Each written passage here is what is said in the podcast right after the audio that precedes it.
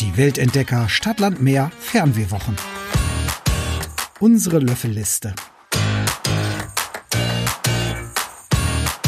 Jasmin, Fernweh ist schon was Schönes, gell? Ja, manchmal aber auch was ganz schön Schlimmes. Gerade wenn man irgendwie nicht weg kann und ach, ja, es hat irgendwie so beides, so was bittersüßes und deswegen haben wir uns was ausgedacht für euch. Oh ja, ich freue mich so. Ihr werdet ganz viel von uns beiden auf die Ohren bekommen in den nächsten Tagen. Wochen. Ihr Armen. Selber schuld. In vier Wochen geht's einmal quer durch die Welt. Jeden Tag wird's eine kleine kurze Folge geben. Und in dieser Woche, ihr habt es ja schon gehört, geht's um die Löffelliste, um unsere Löffelliste, vielleicht auch äh, Inspirationen für eure Löffelliste. Wir haben vielleicht müssen wir äh, erstmal erklären, was eine Löffelliste ist. Ach so, ja, mach mal. Eine Löffelliste ist alles, was auf dieser Liste steht, möchte man machen, bevor man den Löffel abgibt. Ja, viele nennen es auch Bucketlist, aber Löffelliste finde ich irgendwie noch charmanter. Und ich bin schon so gespannt, was reisetechnisch auf deiner Löffelliste steht. Okay, dann fange ich mal an. Also, ja gut, du kennst mich, Katrin, sehr gut. Äh, falls ihr auch schon äh, die ein oder andere Folge gehört habt, dann wisst ihr auch, ich bin großer, großer Tierfan und deswegen muss ich schon jetzt sagen, in dieser Woche geht's bei mir sehr, sehr viel um Tiere. Ganz obendrauf auf meiner Löffelliste steht ein sehr, sehr teurer Spaß und zwar die Berggorillas in freier Wildbahn sehen. Das äh, ist deswegen ein teurer Spaß, weil die Genehmigung so wahnsinnig teuer ist. Also das geht natürlich zu ganz, ganz großen Teilen an die Tiere, was ja dann großartig ist. Aber wenn ich sage teuer, dann meine ich wirklich äh, in Ruanda zum Beispiel, kostet allein diese Genehmigung und da ist noch keine Unterkunft, kein Flug, nichts dabei, 1500 Dollar.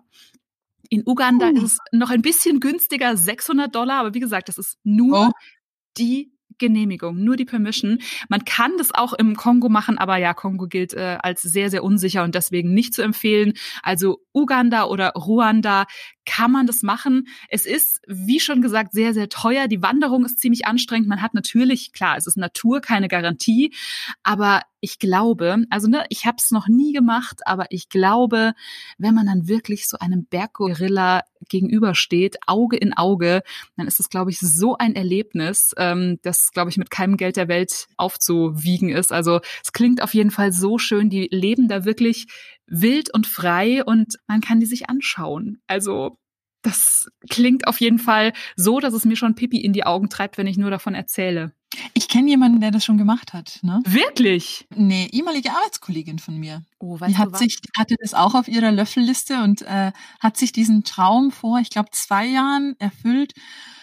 Und ja, die hat äh, erzählt, wie toll es ist. Und deswegen, ich wünsche dir von Herzen, dass mhm. das für dich irgendwann klappt, weil ähm, das war wirklich sehr, sehr toll für sie. Ganz uneigennützig möchte ich jetzt, dass wir diese ehemalige Kollegin mal äh, als Gast einladen, dass sie uns das wirklich mal in einer Folge erzählt. Das also machen das, wir sehr ich, gerne, sehr mhm. gerne. Das glaube ich ist echt ja. ein Wahnsinnserlebnis. So, und jetzt bin ich gespannt, was steht denn auf deiner Löffelliste drauf? Also ganz oben auf meiner Löffelliste äh, ist gar nicht so was Ungewöhnliches und ich kenne wahnsinnig viele, die das schon erlebt haben, aber ich möchte es auch erleben. Die Nordlichter sehen. Ich würde so gerne Polarlichter sehen. Ähm, also wissenschaftlich heißen die ja Aurora, was ich schon mhm. echt schön finde. Und äh, sind eben auf der Nordhalbkugel ähm, ganz oft zu sehen, aber auch auf der Südhalbkugel. Ich würde tatsächlich die Nordhalbkugel vorziehen. Und es sind quasi so Leuchterscheinungen.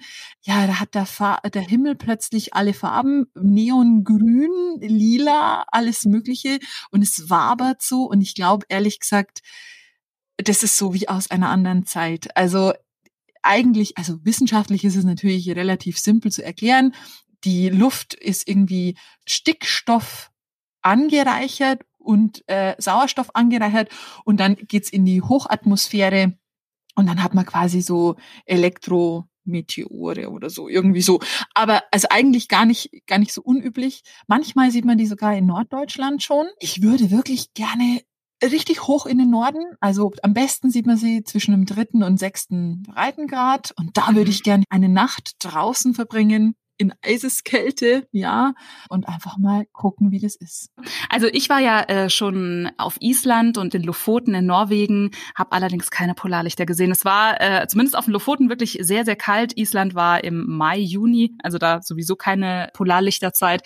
Aber ja, jetzt wo du sagst, das steht nicht auf meiner Löffelliste drauf, aber ich muss es definitiv drauf äh, notieren, weil es klingt so, so, so schön. Oh, ich möchte das ja. auch. Hm. Also haben wir schon die ersten zwei äh, Punkte auf unserer Löffelliste mit euch geteilt. Bleibt dran, morgen geht's weiter.